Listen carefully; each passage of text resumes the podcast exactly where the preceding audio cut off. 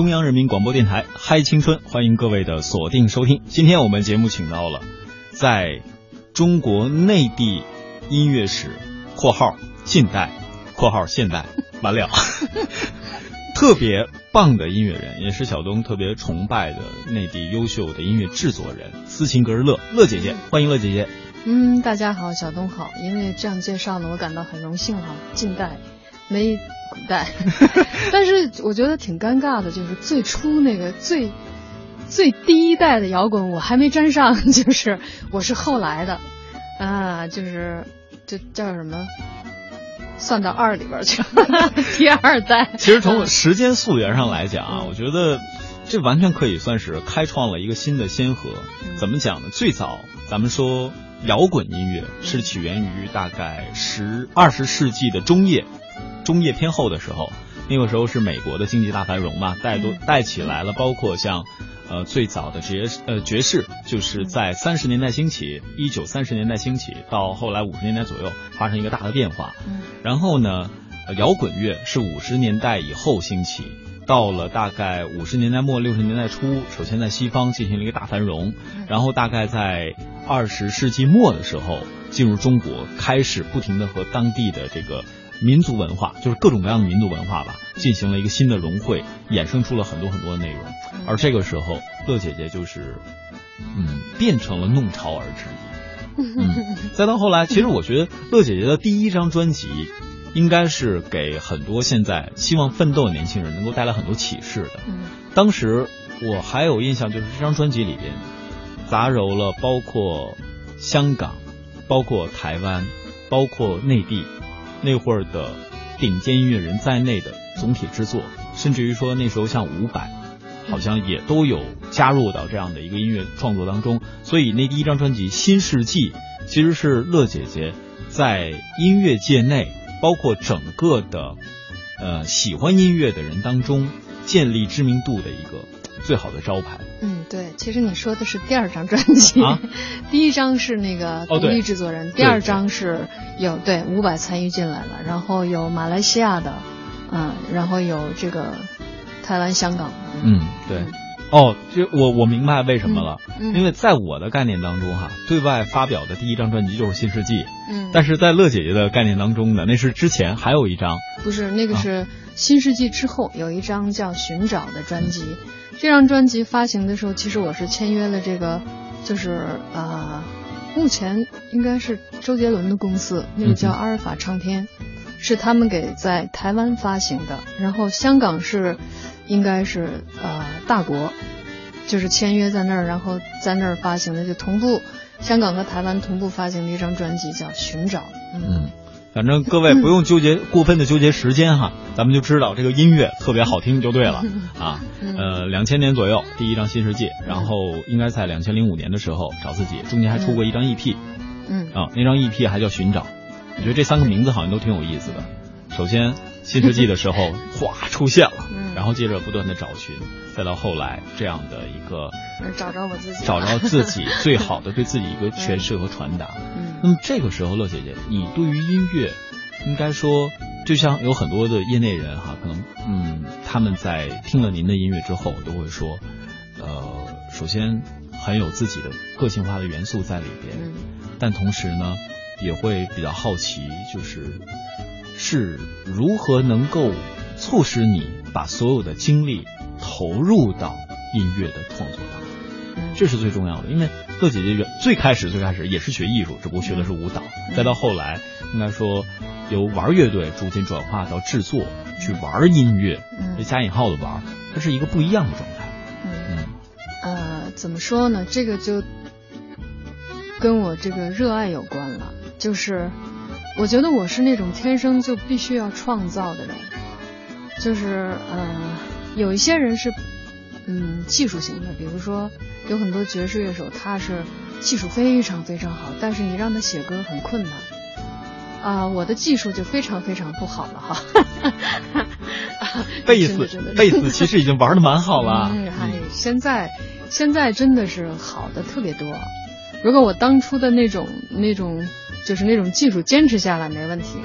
隔了这么长时间，我在弹的时候，我都觉得，哎呦，现在太好了，就是现在这个环境，教学带什么什么什么都都有很多，我们那个时候哪有啊？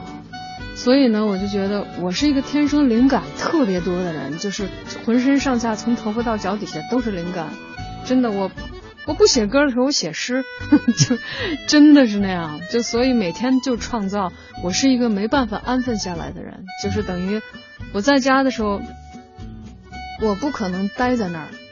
然后我会创造，不断的创造。我创造音乐，然后我创造音乐不创造，我要创造这个写诗。我不写诗的时候，我一定会创造一件新的衣服出来，或者创造什么其他东西，就这样。所以。我就一直这样，但有的时候我就特纠结，我觉得我这个有的时候会让我自己陷入到一种很抑郁的状态，因为你不可能每天都有特别好的灵感嘛。那你今天要是写不出来歌怎么办呢？我会我会特别焦虑。然后直到我有一天看到一个那个不知道哪个名人说的，呃，你的生命最闪光的地方就是创造。然后我就突然觉得，哎，好释然，好幸福。他说的是生命最闪光的时候，不是说你每时每刻都要创造，每时每刻都闪光，那是灯泡。是，然后我就想啊，那挺好的，我每天闪光一下就可以了嘛。所以呢，然后我就放松自己了。比如说写诗，我发表在微博上，写诗我就想，有刚开始时候我逼着我自己一天写一首。后来我就想两天也可以吧，或者三天也行吧。然后现在还是维持的一个很高的这种出出出产率，出产率 对，呃，创作的频率还是非常的高。嗯，尤其是在这个过程当中，呃，各位其实可以通过乐姐姐的乐队也好，专辑的名字也好，就能感受到他对于文字的这种领悟能力。因为所谓的有灵感，不单是旋律上的。它有配器啊，还有这些，同时还有文字上的这些内容。嗯，再给大家重复一遍，曾经乐姐姐的乐队的名字：苍鹰、骑士、斯琴格日乐。仙人掌，对，尤其斯琴格日乐，其实翻译成这个汉语的意思，这是蒙蒙语嘛？翻译成汉语的意思是智慧之光。嗯，每次见到乐姐姐，我的感受都是被智慧所笼罩。所以各位听到节目之后，咔嚓咔嚓晃眼是吧？就是越听越聪明。哪有？呃，这个过程当中，其实说到了真正参与制作啊，应该是从新世纪那张就是和大家见面的专辑开始。嗯，呃，到后来。呃，是参与程度在逐渐的增加。嗯嗯，最开始乐姐姐你参与创作的地方是哪一部分？最开始是，比如说呃，《新世纪》这张专辑是所有的词曲部分，词和曲都是，都是嗯，词曲部分都是我自己，然后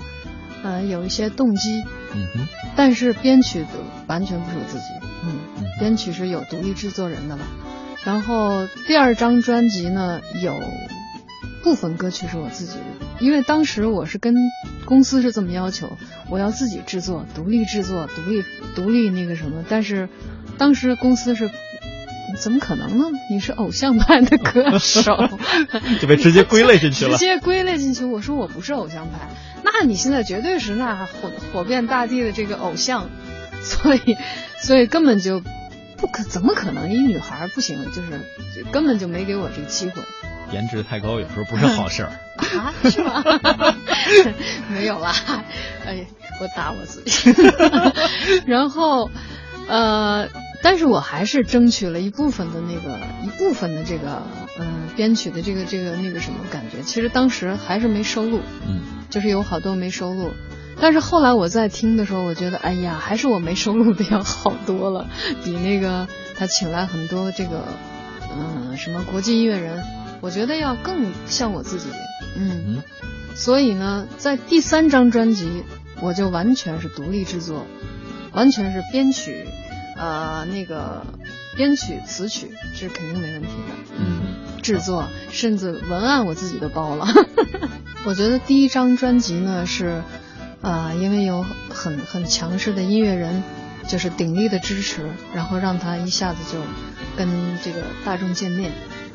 然后这个是一个因素哈，当然我的那些创作的，呃，感觉也很重要。比如说很多嘛，都是新世纪，包括别让我猜呀、故乡这些歌，都是我当时那种都被都被压抑的 踩在脚底下，就是恨不得跺两脚那种状态下创作出来的那种发自内心的音乐，而且在那个时候出现的时候，完全跟与众不同嘛。然后那种呐喊，真的是那种声音的那种爆发力，所以啊、我觉得那个是成功的因素之一。那第二章我我倒觉得不不很成功，因为呃，他用了很多这个，我现在听起来依然觉得人家的那个编曲什么还是很好，还是很专业，非常专业。但是他那个有点不是我，就是有很多其他人的痕迹，就是在呃，比如说他吉他编的也很好，这个鼓也打得很好，就是那个律动也很强，但总觉得跟我不是特别靠，就尤其是第二章，但也有好的。我就挺喜欢五百编的那个《老阿顶的寺庙》也很好，就是那个用了半个小时拍完的那个 MV 也挺有意思。呃，第三张专辑因为是这个中间间隔了几年的时间嘛，两千零二一直到两千零五，这个其实是是我的一个在人生当中也是一个很很从一个很浮躁的一个状态，一直过渡到很稳定、很这个。就是内心很很很安稳的时候，所以创作出来的作品和我对音乐的理解有了更深刻的一个，就是完全上了一个平台。所以当时呃，我就这些创作的这些歌，完全就就觉得，哎呀，这是我真的是达到了一个我自己的一个高点。那个时候就是音乐上的一个高点，从编曲到。各种动机到每次录音的那种欣喜，啊、呃，然后我觉得是一个飞跃，嗯嗯。其实说到这儿，呃，不知道有多少朋友听过乐姐姐的那张《山泉》那张专辑，尤其是从第一首、嗯、挨着顺序往下听，嗯，听完整张专辑，各位会发现在这张专辑里边，似乎有乐姐姐从深圳的乐队。一直到后来，我估计到零八年，这个四星格日乐乐队嗯成立，所有的沉淀在里边。因为当我听到那第一张专辑的时候，我能听到最早期的流行音乐的元素，比如说那会儿在香港，当时乐坛应该是最为丰富的一些元素。呃，比如说大的弦乐的这种推进，嗯，然后里边的这种当时应该有点 disco 风格的东西，其实在里边是有融合哈。嗯、我我现在只不过记不住每一首歌的名字，然后紧接着呢，能够听到那种是属于城市文化的一种东西，嗯、这和草原文化是相对立的，嗯、所以在山泉那张专辑里边是能够听到这种文化上的碰撞。如果细心听，尤其是在配器上，比如说吉他。比如说贝斯，包括那个贝斯里边，我似乎听到了这种传统的贝斯，还有这种电音的贝斯，里边都是有一些变化。然后在特别有一首歌里边，马头琴以及其他仿佛是有一些其他的弦乐在里边，这种点滴的变化也是一种文化的对撞。再有呢，就是文化的融合，比如有一些里边是加入了电音，就比如说 MIDI 这种音效的修饰在里边的，这是可以。从里边一些歌听到，还有就是整个大型的这种，嗯，加入了很多后期制作的音乐在里边，所以似乎就是随着我们的努力，每一张专辑或者说每一个作品，它最后一定是有一个变化。所以在我听到山泉那张专辑的时候，其实我是被惊到了。我不知道我这样的感受，乐姐姐面前算不算卖弄哈？没有没有没有，很好很好。呃，因为《山泉》这张专辑也是从两千零五年一直到二零一二年，很长七年了，就是时间不短。这个七年呢，我是又是一个大的这个跨越和过渡。呃，然后从我自己这张专辑的完全个性化，然后到了这个《山泉》这张专辑之后呢，就开始，呃，我忽然发现，在节奏上我，我我需要有一些。呃，不像原来，比如说这个流行音乐是完全是四拍、四拍、四拍这样，但是在《山泉》这首歌，你就会听到它不是不是四拍四拍，会有的地方会出现一个六拍，然后又又四拍又回来了，又出现个两拍这样的，嗯、很自由化的东西，但是律动性非常强，里边又有，呃，怎么说呢？有爱尔兰的色彩，苏格兰的，然后有这个 有马头琴，有呼麦，然后就是就这些东西在一块儿的这种发生的碰撞，完了又有那个我对这个蒙古音乐的这种变异的这种一个一个演绎的方式，嗯哼，呃，就包括那个时候我们在上节目，我唱这首歌，布仁巴耶尔老师也说，哎，他这个唱法绝对是。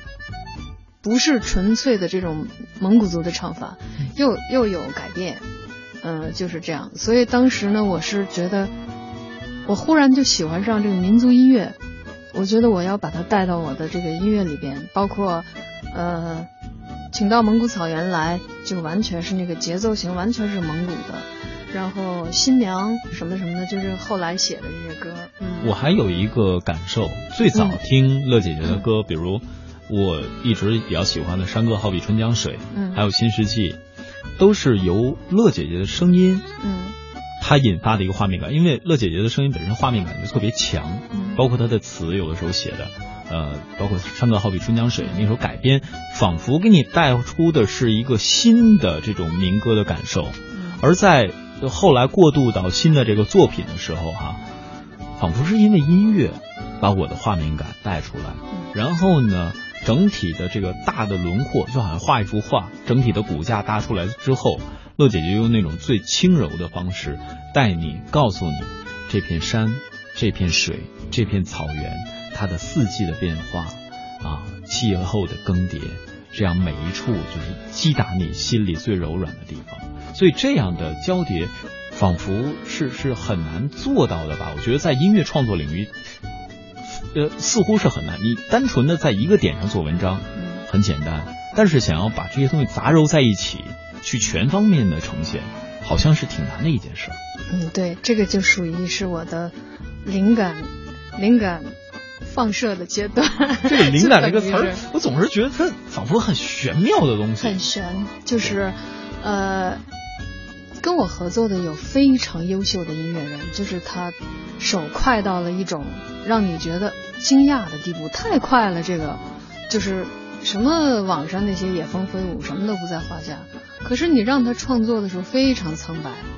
就是你听他的旋律或者什么都没有办法引起你的共鸣，这就是一个很很奇怪的。为什么我屡次三番提这个灵感？这个完全是一个怎么说呢？老天给你的东西，这个就是你你任何人，有的人你说我想锻炼，没有用的，就是这个完全就是一种感觉，在音乐里边，因为我可以想到，我可以想到这几个音符，你就想不到，就是这样。可是这几个音符，我们大家谁都可以可以用，谁都可以做到，但是你想不到，这个就是这个就是一种无与伦比的灵感。是啊，这就好像说。在嗯，不仅仅是创作的时候，你要去思考。同时呢，现在很多人都会说，哎，乐姐姐不也有团队吗？她有很多时候都不是一个人在战斗。嗯。那么，接下来的时间，我们就准备和大家从乐姐姐的斯琴格乐乐队，还有仙人掌乐队，以及她自己的书籍的。